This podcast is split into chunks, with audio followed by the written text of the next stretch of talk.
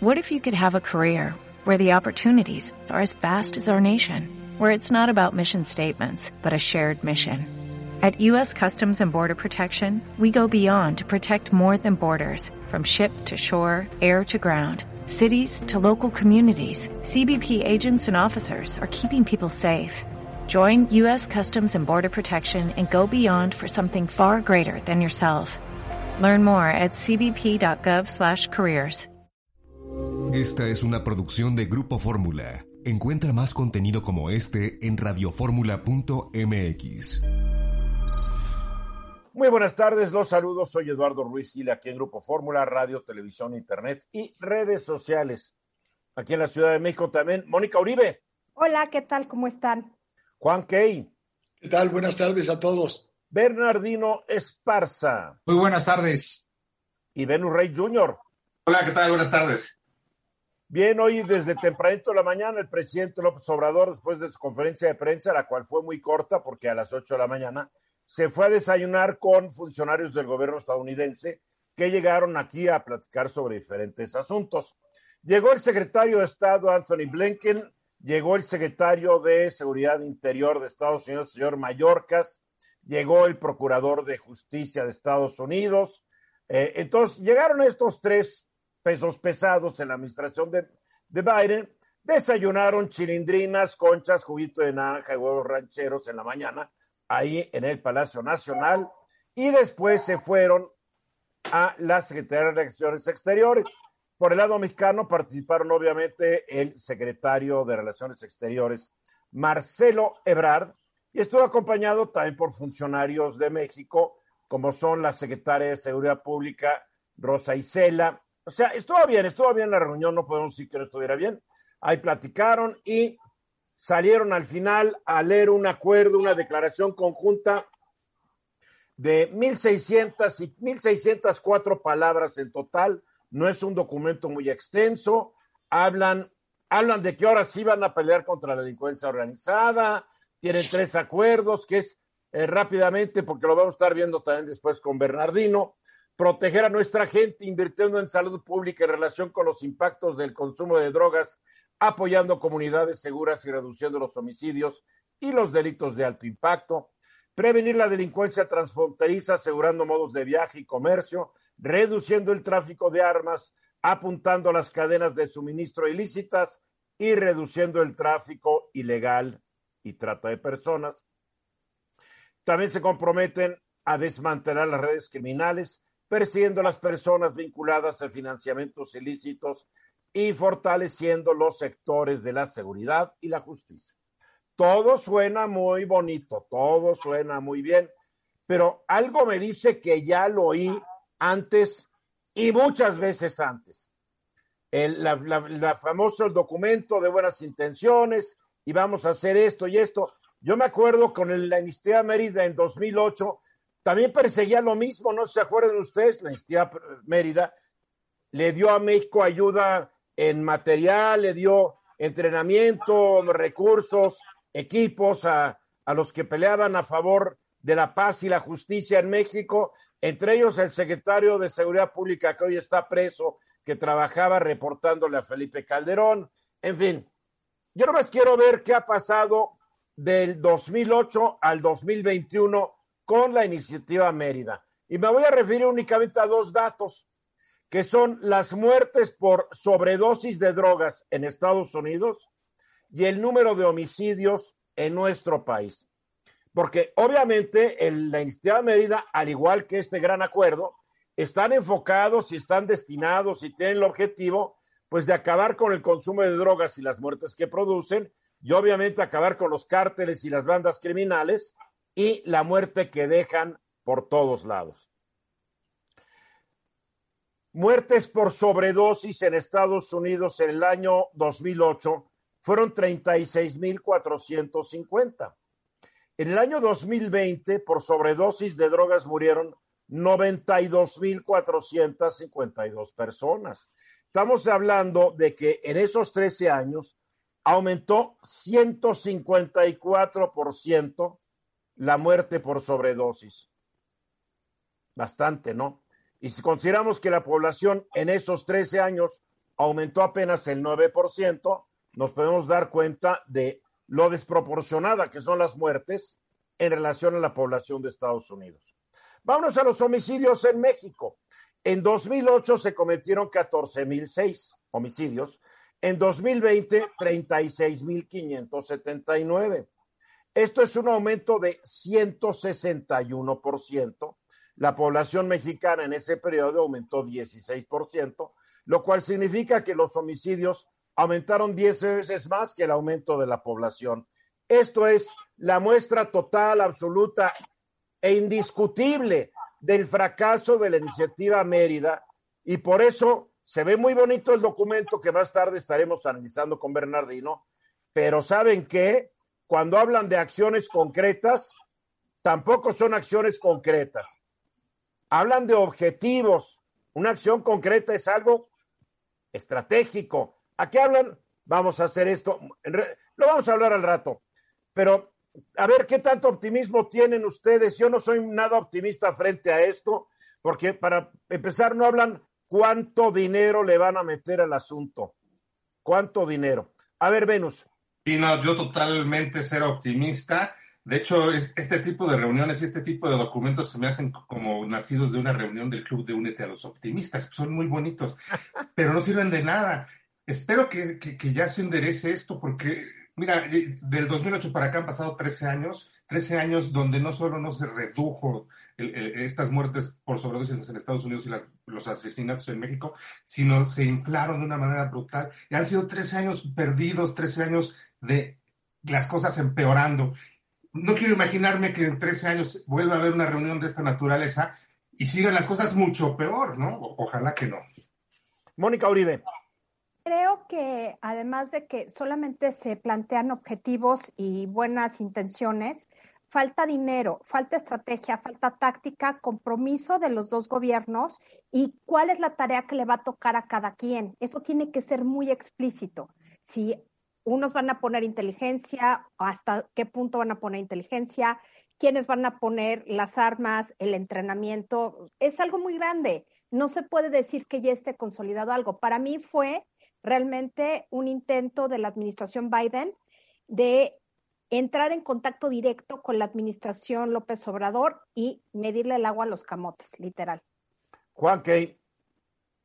Coincido, no se dice ni el cómo, ni el col qué, ni el cuándo. Y no podemos olvidar en la referencia que hacías que en el 2008 las drogas eran la marihuana y la cocaína y hoy ya andamos en el fentanilo. Es decir, por más medidas. también, también eran las metanfetaminas y el éxtasis, ¿eh? Había otras.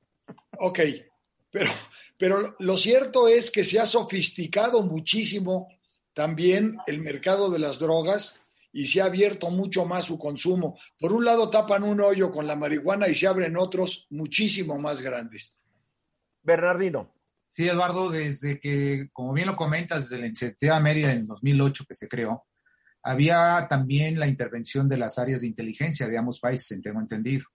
Y esa área de inteligencia requiere tecnología.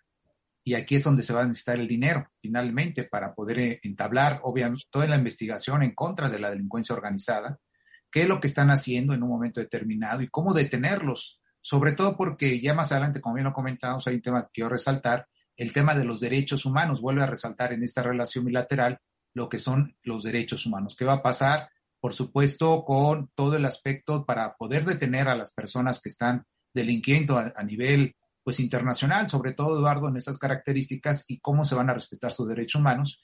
Y el aspecto, pues quiero mencionarlo y lo mencionamos más adelante, el tratamiento jurídico que se les va a dar en ese sentido a través de los tratados internacionales. En un párrafo de su documento dice, en ambos países tenemos la intención de firmar un memorándum de entendimiento para reducir la adicción a las drogas y los daños asociados bla, bla, bla, bla, bla. En este gobierno, como en los gobiernos pasados, no hubo realmente planes fuertes, serios, bien diseñados para reducir la adicción a las drogas. Porque yo no quise traer también el dato de cómo han aumentado las adicciones, porque no se sabe bien a bien, porque se hace por medio de encuestas y la gente dice o no dice según le convenga. Pero cuando se mueren aquí ya no hay discusión, se murieron por sobredosis de drogas. Entonces, ¿De dónde va a venir el dinero? En México estamos en la austeridad republicana y franciscana y no sé si vaya a alcanzar o vayan a querer gastar dinero en esto, porque hay otros, uh, hay otros programas que son más prioritarios para el actual gobierno. Brevemente, Venus. Sí, y fíjate que eh, México ha sido muy ineficiente e ineficaz con este problema de la... Igual los gringos, ¿eh? Pero Igual también los los, también los gringos, ¿eh? Tan por supuesto es lo que iba a decir. Entonces, ellos permiten que a México entren armas y México permite que allá entren drogas. Bueno, lo voy a cambiar. Estados Unidos no sabe cómo combatir la importación de drogas, México no sabe combatir la importación de armas. Ya que se empiecen a poner de acuerdo. Dicen que lo van a hacer, pero lo dijeron en 2008. Ya pasaron 13 años. Y como tú dices acertadamente, Venus, otros 13 años. No, pues no. Mensajes. Aquí de regreso. A ver, eh, mi querido Bernardino Esparza, pláticanos qué te llamó la atención de este documento que suscribieron hoy los gobiernos de México y Estados Unidos y sobre todo estos tres, eh, estos tres acuerdos que pues, como que son acuerdos dentro del acuerdo, ¿no? Sí, efectivamente, Eduardo. Fíjate que dentro de todas estas características hay dos puntos relevantes que quiero resaltar en ese sentido.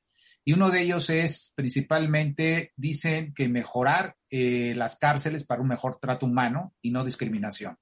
Un tema que, bueno, el sistema penitenciario en nuestro país, al menos, por lo pronto, ha sido uno de los más deficientes en su momento, sobre Desastre, todo desastre. un desastre, ¿no? Desde el 2008 se ha prometido, inclusive a nivel constitucional, con aquella reforma al sistema penal acusatorio, que se diera, pues, por supuesto, un mejor tratamiento de derechos humanos a todas las personas que están recluidas ahí en los reclusorios o en las cárceles. Y esto estamos hablando de cárceles a nivel, digamos, eh, en ciudades más, eh, más urbanizadas, pero también habría que ver en cárceles menos urbanizadas en un momento determinado cómo se encuentran las personas en ese sentido, ¿no? Entonces, pues ahí hay un tema que hay que entenderlo, hay que verlo y hay que solucionarlo muy pronto porque esto también ya lleva desde el 2008 en ese sentido. Y el otro aspecto, Eduardo, es el tráfico de armas, ¿no? Y no solamente el tráfico de armas ilegal hacia que llega al crimen organizado, sino además también las municiones, porque poco se habla de las municiones, que esa es otra de las características importantes en esta parte de este acuerdo que se ha celebrado en ese sentido.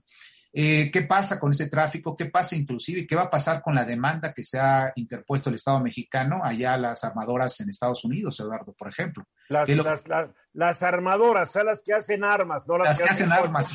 Bien, Efectivamente, efectivamente, perdón, mejor dicho, a las que hacen a las armas allá. ¿Qué es lo que va a pasar con esa demanda, no? ¿Hasta dónde va a llegar? Si se va a retirar de- después de este acuerdo, no se sabe en ese sentido. Y la otra parte, Eduardo, es que también creo yo que dentro de estos acuerdos internacionales, en este caso bilateral con Estados Unidos, se tienen que revisar los tratados en materia jurídica en, en cooperación de, eh, entre ambos países. Por ejemplo, hay tratados de sentencias penales, hay tratados de extradición, por ejemplo, y eso, pues, sin duda, creo yo que desde mi punto de vista se tienen que revisar, se tendrían que actualizar en un momento determinado para eh, establecer con claridad mejor los actos jurídicos que se vayan a celebrar entre, entre ambos países en el caso de las detenciones, por ejemplo. Creo que son tres puntos fundamentales que no se mencionaron el día de hoy y qué es lo que se va a hacer. Insisto, además, el dinero, con qué se va a trabajar.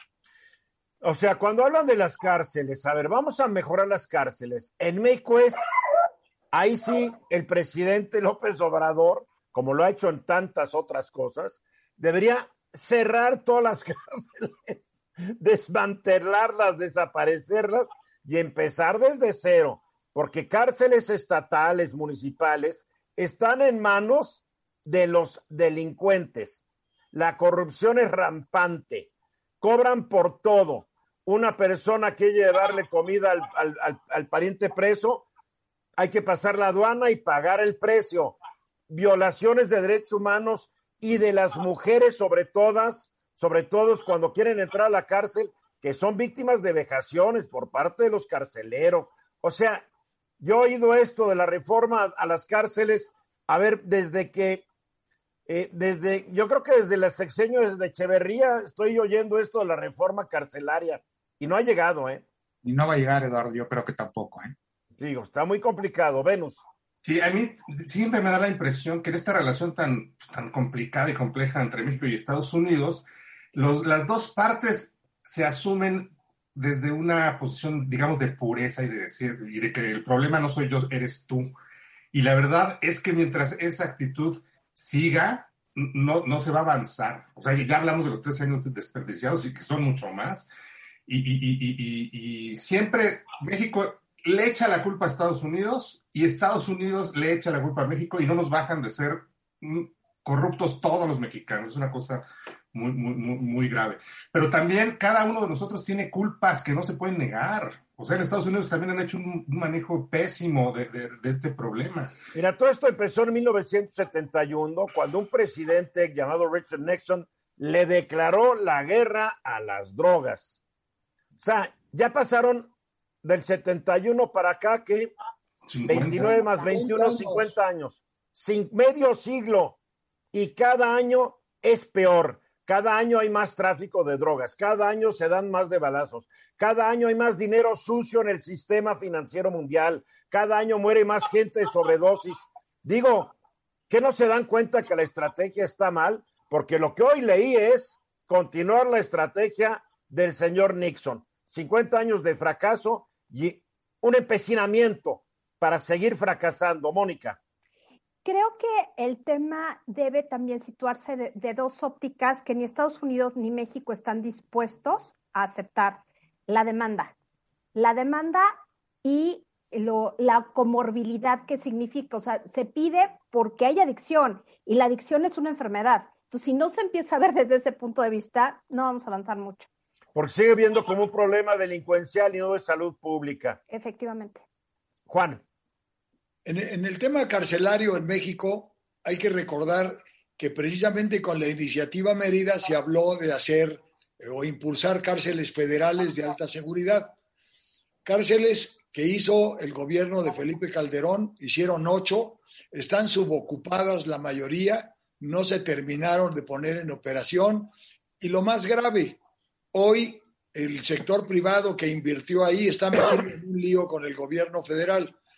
Mientras tanto, hay 258 mil internos en el país en cárceles estatales en pésimas condiciones, hacinamiento, sobrepoblación y miseria y violación de derechos humanos son la constante. Pero ¿por qué no hay, por qué están, por qué están subocupadas las cárceles federales? Es que hay menos delincuentes, entonces, qué buena noticia. no, lo que pasa es que en los procesos de traslado de cárceles estatales a federales, se amparan los internos, los, los reos, los presos, porque no quieren irse a esas cárceles, se les conceden los amparos por la distancia o lo que sea, y la realidad es que hay una gran subocupación. o, perdóname, hay una gran subocupación o una gran corrupción, porque para que los jueces estén entregando estos amparos, o, o el Ministerio Público hace mal su tarea, o el juzgado hace mal la suya. Dime cuál.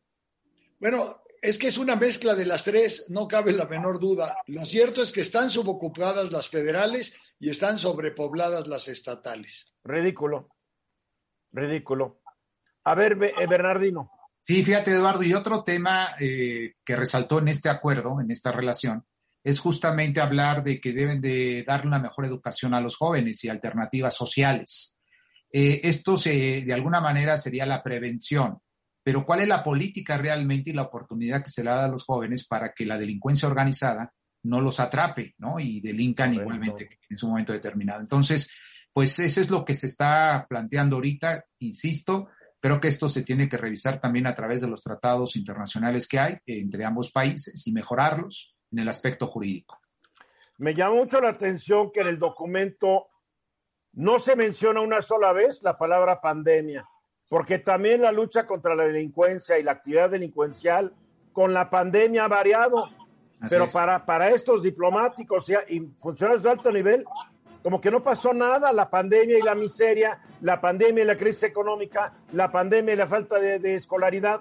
Digo, no les pasó de noche, Bernardino. Así es, efectivamente, Eduardo. Quién sabe qué vaya a pasar, lo vayan a retomar más adelante. Ojalá, mensajes. Estás escuchando Eduardo Ruiz Gili. Estamos aquí de regreso exactamente un minuto después de la hora. Hoy es un día muy importante, es el Día Mundial de la Salud Mental. La salud mental es uno de los rubros más descuidados, no solamente en nuestro país, en muchísimos países. Muchas enfermedades no están ni catalogadas, eh, las em, compañías de seguro no cubren enfermedades mentales, lo cual es terrible. La pandemia, para venirla a molar, ha resaltado la triste situación de millones de personas que padecen de enfermedades mentales. Y estamos hablando de cosas más graves que nada más tener insomnio o estar un poco inquietos por la pandemia, no. Estamos hablando de depresión y de asuntos más complicados. Para platicar sobre este día, me acompaña el presidente del Consejo Ciudadano para la Seguridad y Justicia de la Ciudad de México, Salvador Guerrero Chiprés. ¿Cómo estás, Salvador? Pues encantado de estar contigo. Creo que lo planteas muy bien. El asunto de las enfermedades mentales se ha minimizado. Yo diría que se ha marginado de la atención prioritaria de las políticas públicas. Creo que inclusive la propia eh, estructura de salud pública y privada, no solo de México, Eduardo, sino de todo el continente, no había puesto suficiente atención, sino hasta que comenzamos con esta pandemia, que en estos 20 meses hemos aprendido muchísimo. Y una de esas cosas que hemos aprendido es que la salud integra a la salud emocional. Claro. Así que es muy importante tu introducción y este espacio, Eduardo. ¿No será que todavía en un país como el nuestro, que está, lo siento, no le gusta a la gente que yo lo diga, plagado de ignorancia, bajos niveles de escolaridad, la enfermedad mental tal vez se sigue viendo como hace algunos siglos, estabas posesionado por el diablo o Dios no te quería, algo malo, o sea, no se veía, tal vez mucha gente no lo sigue, no lo ve como una enfermedad orgánica que se traduce en tu comportamiento, sino lo ven tal vez como que ya te agarró el diablo, cara, en serio, es, es increíble la ignorancia sobre la salud mental y las enfermedades mentales en nuestro país. Bueno, si tú eres un enfermo mental, eres a veces un apestado para tu familia. Fíjate que lo que estás diciendo es muy dramático por dos razones. La primera de ellas es que efectivamente, particularmente en América Latina, existe como una especie de resabio medieval según el cual aquello que ocurre que no es visible, aquello que es eh, en el área de lo que llamamos la mente, eso no corresponde a algo validado socialmente, aceptado fácilmente, y durante siglos se ha estigmatizado. Y esa estigmatización no se inicia aquí, existió en Europa en algún momento, y sin duda en algunos segmentos eh, ocurre. Y por otro lado, fíjate que también es, es lamentable la situación que a veces enfrentamos. Yo recuerdo haber visto, un, te lo platico, Eduardo, si me permite muy rápido, un muchacho que estaba en la colonia Juárez, un muchacho de, de clase media acomodada, yo diría, de pelo largo, más o menos así como el que tú usas, barbón, y estaba arrastrándose sobre las rodillas sobre un, una caja de cartón aplastada sobre el piso. Iba notando cosas imaginarias se detenía a anotar sus cosas imaginarias y luego arrancaba otra vez otros dos metros. Y ese muchacho seguramente al mes, a los dos meses, a los cinco meses, pues allí andaría con una de esas formas de lo que se llama la esquizofrenia. Ahí estamos hablando de un caso, de miles de casos que son dramáticos, porque eventualmente no existe la capacidad hospitalaria en todas las entidades como existe en la Ciudad de México y aun cuando en la Ciudad de México es tan importante, no necesariamente será suficiente después de la crisis que pasamos. Y la mayoría de los psiquiátricos dejan mucho que desear en México. También así es, además más hay cuatro, Eduardo, así que tú digas de importancia y de calidad y de cantidad, de capacidad de atención, son no más de cuatro, hay 32 entidades. Y hay que recordar algunos datos a propósito del Día Internacional de, de la Salud Mental. Primero, el 80% de los mexicanos vamos a padecer en algún momento algún tipo de depresión, incluso depresión profunda. En algún momento, algunos de nuestros familiares o nosotros mismos vamos a estar en una situación de duelo frente a la pérdida amorosa, la pérdida del empleo o una certidumbre socioeconómica, o también, sin duda alguna, respecto de la pérdida definitiva presencial de alguien querido, consanguíneo o de la familia elegida. Entonces, imagínate. No hay a dónde recurrir. Yo te lo digo porque yo perdí a mi hijo hace 13 años. Lo siento. 12 años. Y realmente no hay a dónde ir. No hay. No hay ahí te, las, te la rifas solo. Y, y, algunos tenemos la posibilidad de buscar ayuda profesional y pagarla. Pero la mayoría de la gente está abandonada, abandonada a su suerte. Así es, inclusive, Eduardo, y tal vez no discrepes de lo que voy a afirmar, estarás de acuerdo en que eventualmente no se trata tampoco de una situación socioeconómica, porque aunque tú, tú, tengas los recursos, de pronto el tipo de especialización, la urgencia para que algo sea atendido en una crisis psicótica seria o, digamos, de relativa gravedad inicial, pues no es fácil de que se te sea atendida a las 4 de la mañana un día martes, ¿verdad? Entonces, sí es muy importante establecer que sí existen esos males, pero también hay muchos antes, desde la ansiedad, la angustia, la depresión, y la tentativa suicida que el Consejo Ciudadano atiende y tenemos 68.736 reportes de, en los últimos 20 meses que nos indican qué está ocurriendo. Es una muestra muy importante por su número en la, pues en la sociedad mexicana. Destaca claramente los temas eh, familiares, los temas de rupturas, por supuesto, eh, los relacionados con la violencia familiar y de género que también genera padecimientos psicoemocionales así como el estrés que hubo durante la pandemia por el confinamiento, la ausencia de, los maestros, por supuesto que ayudan, que contribuyen a constituir cotidianamente la identidad y la serenidad de esas identidades que se relacionan con ellos, entre otros muchos aspectos. Entonces, y 5%, 5% de, llegó a ser el número por mes, cuando era de 1% de los reportes relacionados con duelo, personas que estaban en depresión o en una ansiedad eh, constante por el tema del duelo. O sea, aumentó cinco veces. Así es, en algunos meses, mayo del 2020, diciembre del, mismo año y enero y febrero de este año fueron los meses más serios. Ya está un poco bajando esa, esa curva, pero ocurrió así. ¿Y cuál fue el papel del Consejo para apoyar a esta gente? Bueno, fíjate que las condiciones se dieron para que el Consejo, que tiene, como tú sabes, un call center muy robusto, que si me permite, el número es 55, 55, 33, 55, 33. Pues primero, eh, Netflix nos vio trabajar y nos dijo, nos permiten incorporar su teléfono al número que necesitamos de las herramientas para ayudar a la gente por la serie esta de 13 Reasons Why, que trata de suicidio juvenil y también la Secretaría de Salud del Gobierno de México, entre otras organizaciones. Entonces, eso multiplicó la proyección del, Consejo Ciudadano. ¿Y qué ofrecemos? Hay 111 psicólogas y psicólogos, es gratuito, 24/7, se atienden a todas las personas por teléfono, también por WhatsApp. Podemos utilizar una teleconferencia como lo estamos haciendo ahora en estas eh, eh, eh, softwares que se pusieron muy de moda y también mantuvimos y mantenemos la asistencia presencial en clínica, digamos en clínica in situ, y podemos ir a las casas de las personas. Podemos dar, y así ha ocurrido, ese es nuestro récord, hasta 12 atenciones a una persona y el récord de una conversación para dar salida a las primeras inquietudes también de alguien que nos llama es de dos horas con de tres horas con 20 minutos. ¿Esto nomás es para residentes de la Ciudad de México o es para residentes del Gran Valle de México? Recibimos llamadas de todo el país y de 11 naciones amigas, hermanas también. Y, es que hay, que hay que apelar que la gente cuando no se sienta bien, o sea, uno puede estar triste, hay días que uno está triste, pero no es depresión.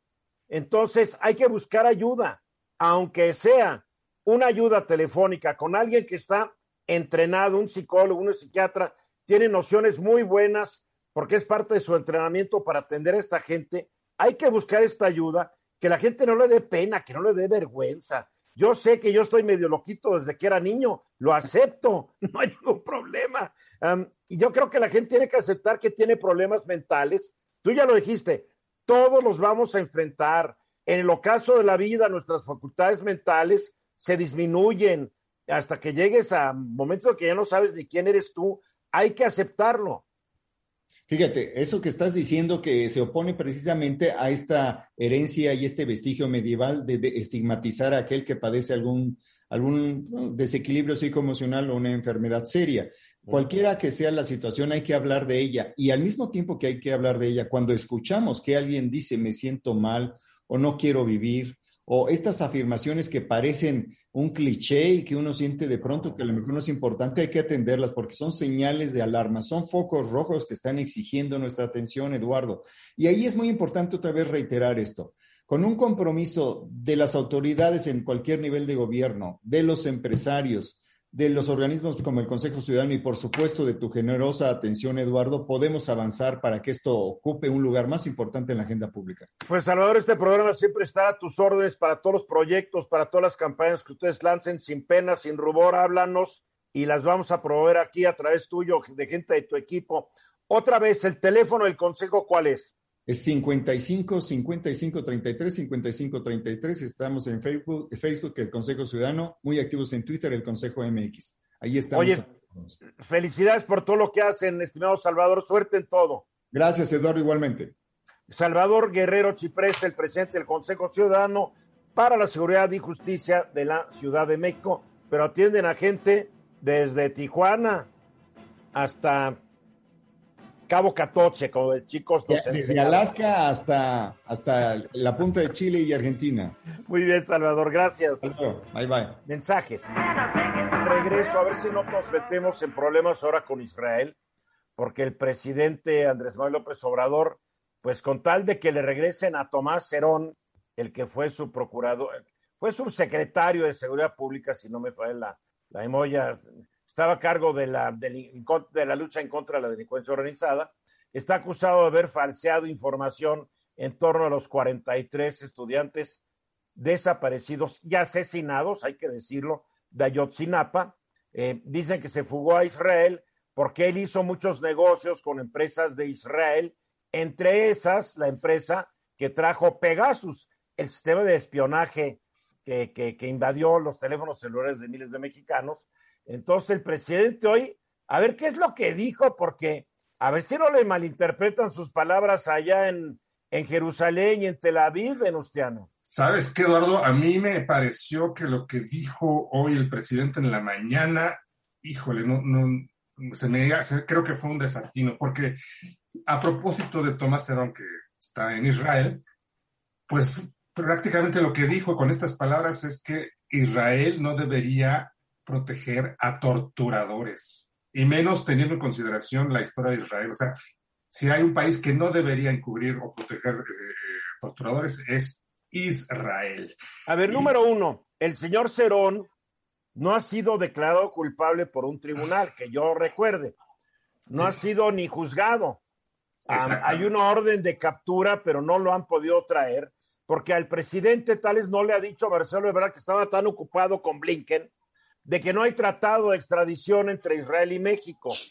Entonces, Israel no tiene por qué cumplir una orden y una solicitud de extradición. No, la, no existe. No existe. Número dos, entonces, primero, no sabemos si es inocente o culpable. El presidente ya lo declaró culpable, erigiéndose eh, que además de titular del Poder Ejecutivo, parece que es el titular del Poder Judicial, judicial. o miembro del Poder Judicial. Número dos, eh, desconoce que no hay tratado de extradición y por eso mucha gente se pela a Israel. Ahí está este intelectual que, que, ¿cómo se llama este intelectual? Que Romer, Roemer, Roemer. Roemer, que aparentemente le gustaba violar mujeres porque hay muchas denuncias en su contra. Está en Israel también.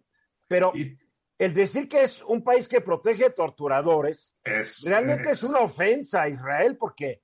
Es un exceso. Digo, totalmente fuera de lugar. Y fíjate, y eso no fue todo, Eduardo, porque además de, de, eso, dijo que lo hace a cambio de una cuestión mercantil, porque sí, es, es verdad que durante eh, la administración de, de Tomás Cerón, eh, Israel, una empresa que se llama BDS Security Systems, una empresa de Israel, no el gobierno de Israel, una empresa de la Israel, Pegasus. vendió tecnología a la PGR, a la Sedena y al CISEN pero una cosa es lo que haga una empresa privada y, y, sus tratos con el gobierno mexicano, y otra cosa es suponer que por un intercambio comercial el gobierno de Israel está protegiendo a un ya, eh, ya sentenciado, eh, entre comillas, torturador. Es que aunque estuviera sentenciado, no hay tratado de extradición. No hay tratado. Es lo que no hay, hay que entender. O, o, lo pueden traer porque sí, Bernardino. No, pues no. No, Eduardo, primero pues tiene que haberse celebrado ese tratado de extradición y habría que ver, pues, en su momento si los mismos delitos que se le están imputando aquí son y coinciden allá en Israel, en principio, ¿no? A ver, ¿cómo que si coinciden? Esto es muy importante lo que estás diciendo. Y no sé, eh, hasta donde tengo entendido, si es delincuencia organizada, si igualmente en la codificación local allá en Israel, también la, eh, la delincuencia organizada está castigada, entonces bajo O sea esta... que cuando tú pides la extradición, tiene que ser por un delito cometido en México que también tenga, esté tipificado en el país de donde está solicitando que lo extraditen. Y, y, solamente por eso, si lo extraditan, llega aquí a México, solamente será juzgado por esos delitos de esa extradición. Si acaso hay otros, pues entonces hay otro problema, porque no es extraditado justamente por los otros delitos, ¿no? Es el caso del exgobernador Duarte, ¿no? Lo que, mucha ocurrió gente más o dijo menos. que ordenó la desaparición de gente y el gobierno mexicano muy mañosamente no lo incluyó entre los delitos para cuando lo trajeron a México de Guatemala. Algo así. Creo que esto también tiene implicaciones internas con la comunidad judía, porque muchas personas de la comunidad judía, pues, tienen doble nacionalidad, tienen también nacionalidad israelí, y hay muchos intereses de la comunidad judía en Israel que, si bien no es que vayan a ser afectados, se van a sentir como que quedaron en ridículo por un gobierno que está haciendo las cosas mal en términos diplomáticos, porque se- sabemos nosotros que no hay trato de extradición, pero pudo haber puesto las cosas de otra manera y en otro foro. Pudo haberlo manejado de otra manera completamente distinta y como vemos siempre es para consumo de sus huestes, en este caso, que lo único que va a soliviantar es el antis- antisemitismo que siempre se encuentra latente. A mí me parece muy peligroso. Terrible, es un, es, es, no, es un comentario que salía sobrando. Punto. Y, y- y- Venus. perdón, perdón, y, y- y los comentarios eh, en contra de, de la comunidad eh, israelí y, y en contra de Israel. Pero no ya- hay ya- ya- comunidad israelí, perdóname, en México no hay comunidad israelí. la comunidad judía en México. Son vi- mexicanos, son mexicanos mexicanos. que profesan la religión judía. Pero sabes qué, Eduardo, ya vi en, en- en las redes sociales a seguidores, simpatizantes de, de la 4T y de López Obrador emitir desafortunadas expresiones en contra de esta comunidad. en contra de Empieza el antisemitismo, que en Sí, México sí, sí. siempre está. En México hay un gran nivel de antisemitismo. Es terrible. Fíjate- Además fíjate, hay una gran envidia del éxito que han obtenido tantos judíos cuyos ancestros llegaron. Como uno un día me dijo, mi papá o mi abuelo llegó con una mano adelante y una atrás, Exacto. y todo lo hemos hecho gracias a México. Y son bien mexicanos, que no hay la menor Totalmente, duda. Totalmente. Juan. totalmente. Creo que digo, hay que sumarse a las voces que, que critican esta postura del presidente. Primero porque la relación de México con Israel siempre ha sido buena y respetuosa.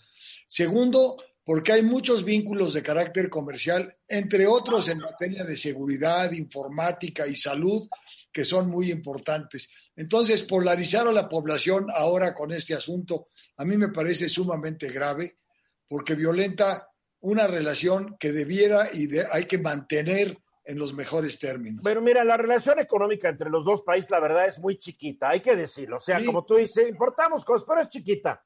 Lo peor es esto, que si esto crece, todos los turistas que vienen de Estados Unidos judíos cancelan su viaje en dos segundos.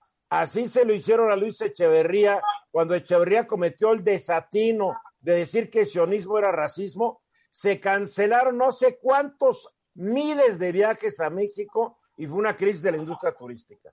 En fin, los presidentes de México a veces hablan por hablar. Para concluir, Venus. Para concluir, puede haber aquí un desencuentro. Mira, ya, ya pidió la extradición probablemente México desde 2020. En julio, el presidente López Obrador envió al premier israelí Neftali Bennett, Tú no puedes pedir Una una, extradición carta. a un país que no tiene tratado. pero lo hizo. Y, hasta- y por lo que dijo el presidente de México en la mañana, el premier de Israel ni siquiera le ha contestado. Y va a pasar como con la no No contestación tiene rey de por qué contestarle, no porque tiene no hay tratado de claro. extradición. Punto. Punto, sí, de acuerdo. Así de fácil. Mensajes. De regreso, exactamente 31 minutos después de la hora.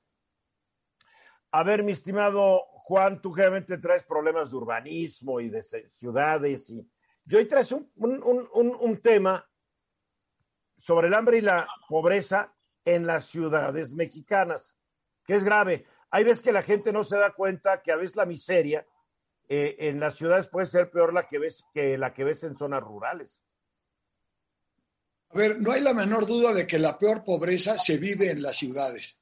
¿Por qué? Primero porque la mayoría de los pobres de las ciudades emigraron en alguna época del campo y nunca pudieron integrarse a la vida urbana por razones de inequidad, discriminación, falta de educación, etcétera.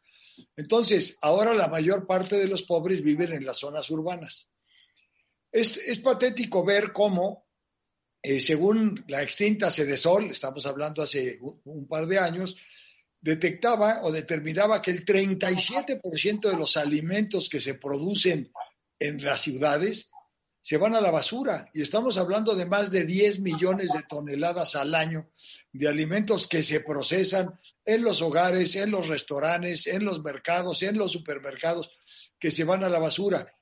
Y muy pocas instituciones están organizadas para recibir este tipo de alimentos y distribuirlos equitativamente. Por ejemplo, el pan.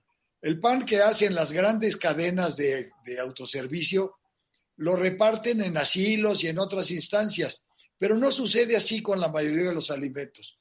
Entonces, creo que todos los que tenemos una posibilidad de ayudar debiéramos de sumarnos a atender este problema en las áreas urbanas. A ver, creo que es bien importante que aclares qué tipo de alimentos, porque tampoco se trata que un restaurante lo que alguien dejó en su plato se reparta a alguien, porque tú no sabes si ya viene contaminado, tú ya no sabes nada de nada. Estamos hablando de alimentos generalmente procesados y envasados. Sí, a ver, por supuesto no estoy hablando de, de, basura, porque tú te estarías refiriendo a cosas que se tiran a la basura porque lo son. No, yo estoy hablando, por ejemplo. No, perdóname, yo he visto a la gente pedir un filete de 500 gramos y dejan 250, no es basura. pero no lo puedes, no lo puedes dar a otras personas por asuntos de higiene. A ver, por supuesto no, pero los restaurantes incluso se quedan con muchos alimentos preparados que no se venden. ¿Por qué? Pues porque hay una serie de situaciones que impiden su venta, porque ese día la gente no andaba de humor o por lo que sea. No hay regulaciones sanitarias, es muy importante hacerlo notar. Eso es, eso es importante. Entonces, por un lado, tenemos un enorme desperdicio de alimentos en el país y por el otro lado tenemos condiciones de hambre verdaderamente alarmantes. Y esto es algo que debe de llamarnos la atención. Cada año mueren alrededor de 8.500 personas de desnutrición.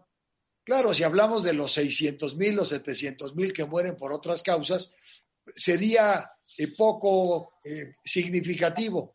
Pero no hay que olvidar. Perdóname, son 8.500 mexicanos, como lo quieras ver. Sí, señor. Y lo más. De hambre, de hambre.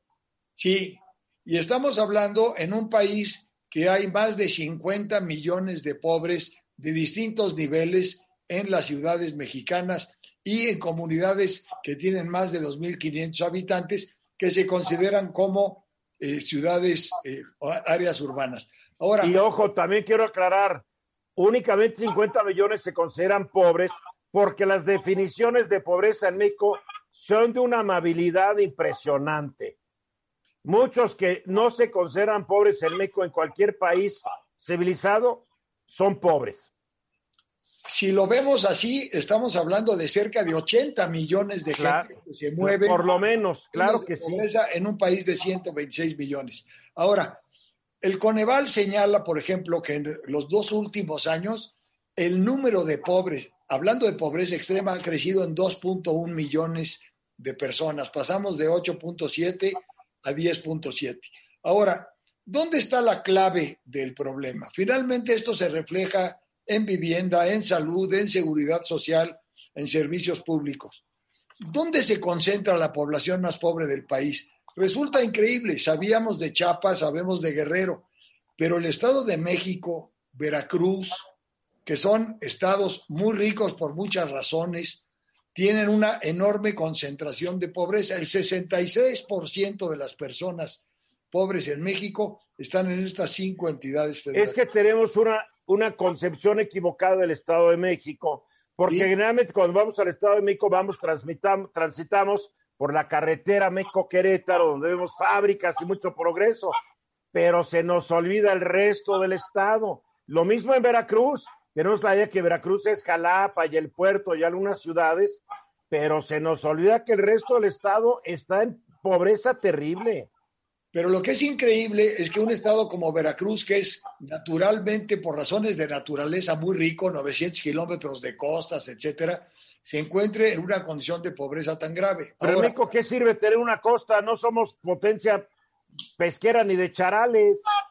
A ver, el estado de Veracruz tiene tres grandes instalaciones portuarias en Coatzacoalcos, Veracruz y Tuxpan. tiene productividad agrícola, ganadera, etcétera. Sin embargo, la riqueza está, como en muchas partes del país, absolutamente concentrada. Claro. Ahora, es increíble la dispersión urbana que hay en México. Hay que señalar que hay 200 mil comunidades en el país menores de 2.500 habitantes.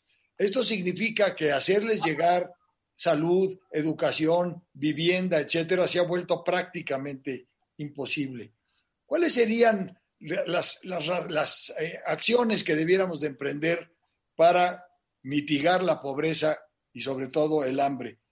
Hay que entrarle en serio a mejorar las condiciones de la calidad educativa. Tenemos que crear un sistema universal de salud para que todo el mundo tenga acceso a ella. Sin salud no hay productividad. Por supuesto, la desigualdad de género hay que detenerla.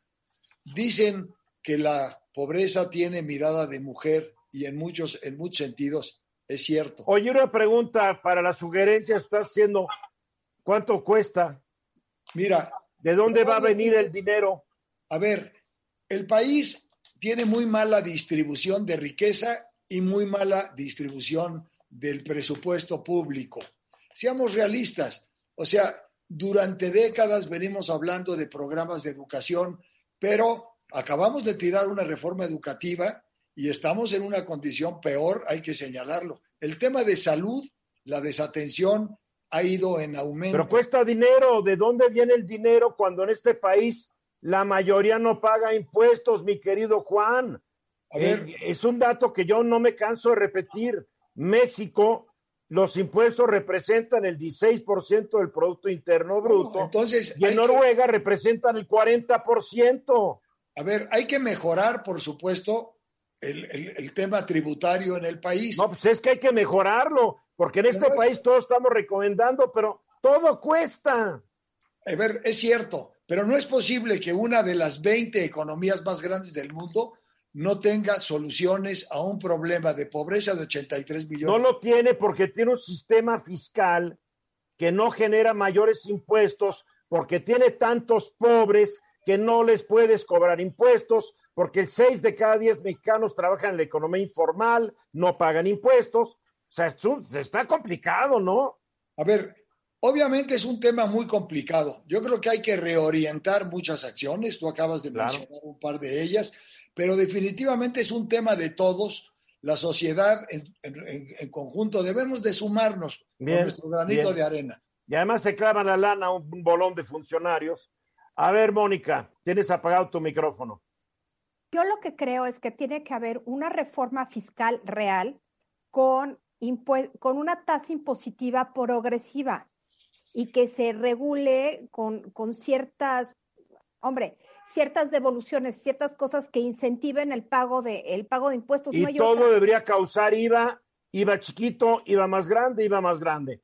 No puede ser que alimentos, medicamentos que generan un diablal de dinero no paguen IVA.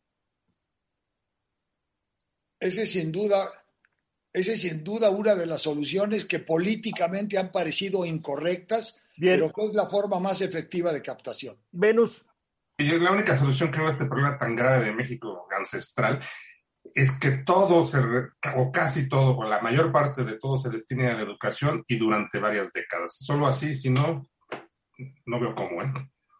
Pues sí, pero aquí lo estamos dedicando a una refinería y otras cosas que quién sabe si van a funcionar.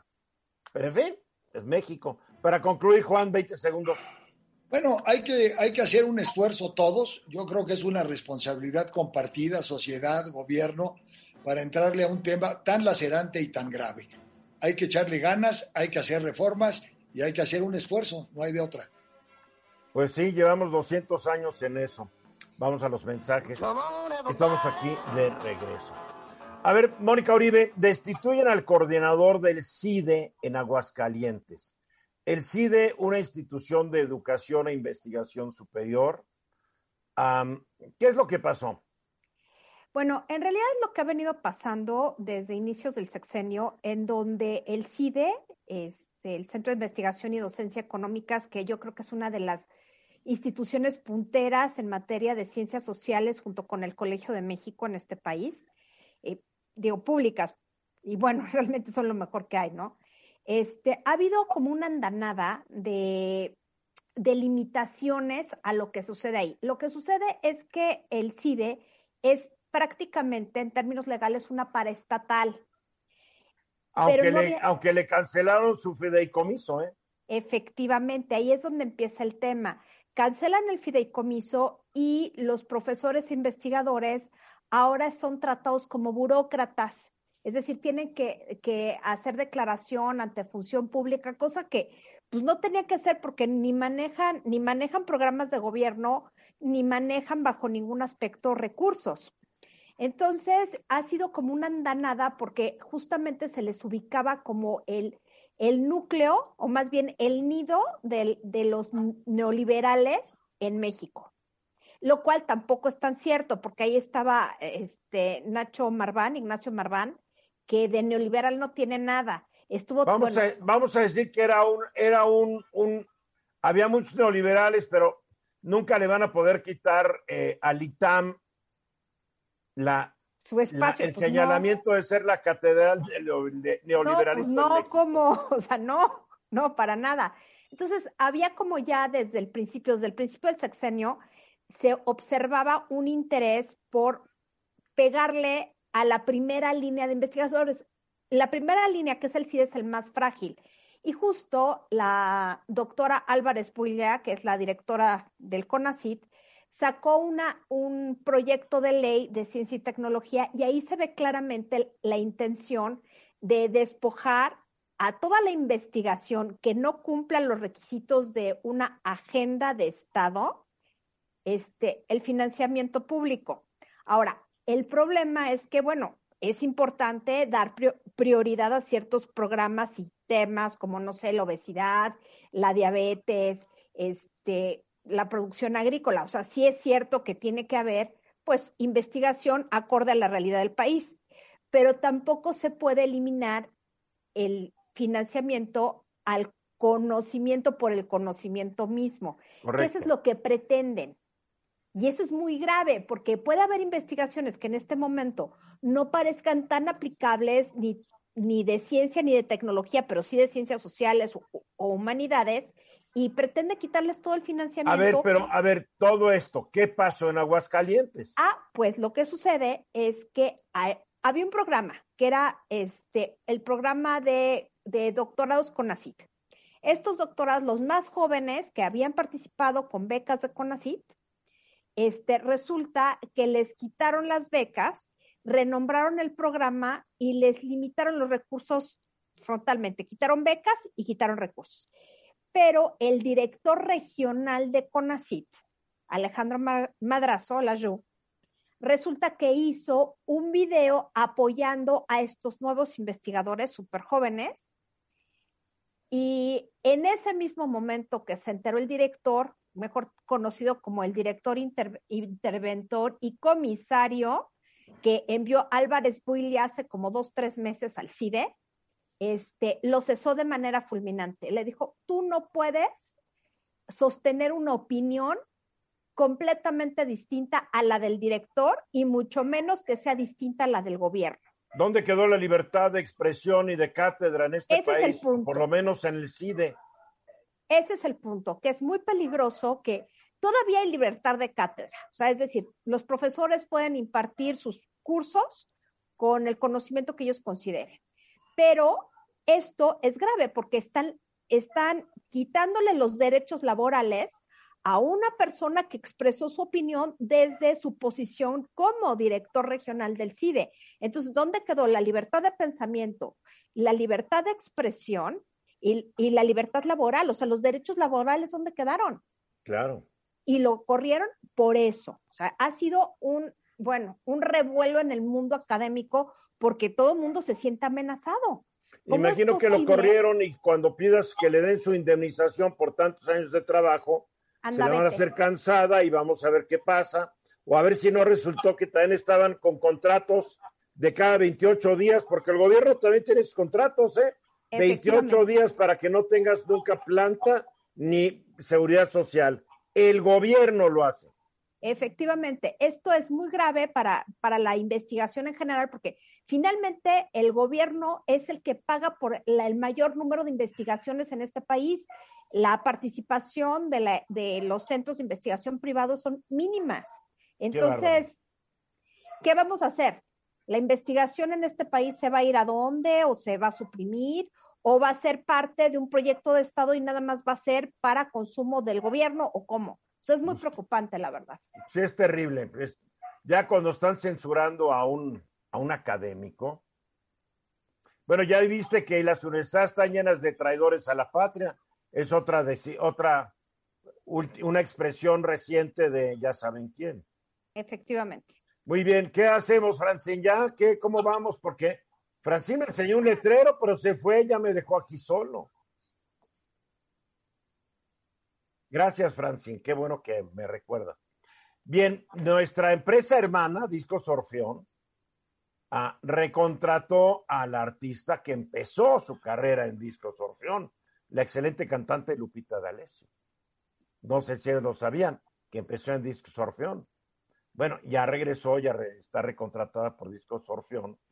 Y ella iba a dar un concierto el 11 de septiembre pasado por todo esto del COVID, etcétera, pues ya no se dio, pero ahora va a dar un concierto el 6 de noviembre, Lupita D'Alessio. Eh, está padre porque la verdad sí tiene una voz buenísima. Entonces va a ser un concierto en streaming. Entonces la gente puede comprar su boleto en streaming y va a poder ver a, a Lupita D'Alessio desde el Auditorio Nacional también va a haber para estar en el Auditorio Nacional. Pero aquí lo interesante es cómo el streaming ya se está convirtiendo en un asunto donde ya no tienes que ir a un auditorio, no tienes que buscar la bronca del estacionamiento. Digo, tienes tu equipo, pues entra al streaming, porque además en streaming ponen varias cámaras y es bien divertido. Ves al artista más de cerca, como si estuvieras en primera fila y no hay en el palomero. Entonces, Lupita D'Alessio, 6 de noviembre 2021. Boletos en Ticketmaster ya los pueden comprar. eh, va a estar padre, 6 de noviembre. Ah, va a ser en la. A ver, es que aquí estoy viendo muchas fechas. 6 de noviembre. Va a ser en la Arena de la Ciudad de México, ¿verdad, Francine? Arena de la Ciudad de México. Ahí va a estar. Lupita D'Alessio, artista exclusiva de Discos Orfeón, empresa hermana de Grupo Fórmula, la verdad. Pues ya nos vamos, ya nos vamos. Ah, mañana en mi estudio los espero. Hay una entrevista muy interesante. Voy a estar entrevistando a la mujer que gracias a ella existe la ley contra el hostigamiento y el abuso sexual a través de redes sociales. Olimpia Coral Melo va a estar conmigo mañana en la noche en el estudio a las 8, aquí hora del centro en Fórmula. Olimpia Coral Melo, gran activista una chica extraordinaria que cambió la historia de México, partiendo de un drama para ella. Escúchenla, van a aprender. Soy Eduardo Ruiz Gili, gracias Venus, Bernardino, Mónica. Esta, esta es una producción de Grupo Fórmula. Encuentra más contenido como este en radioformula.mx. Reducing the amount of waste in your workplace will have a positive impact on our environment and can save your business money. It's also the law in Montgomery County. Make it your business to recycle right. Learn more at montgomerycountymd.gov slash recycle right or call 311.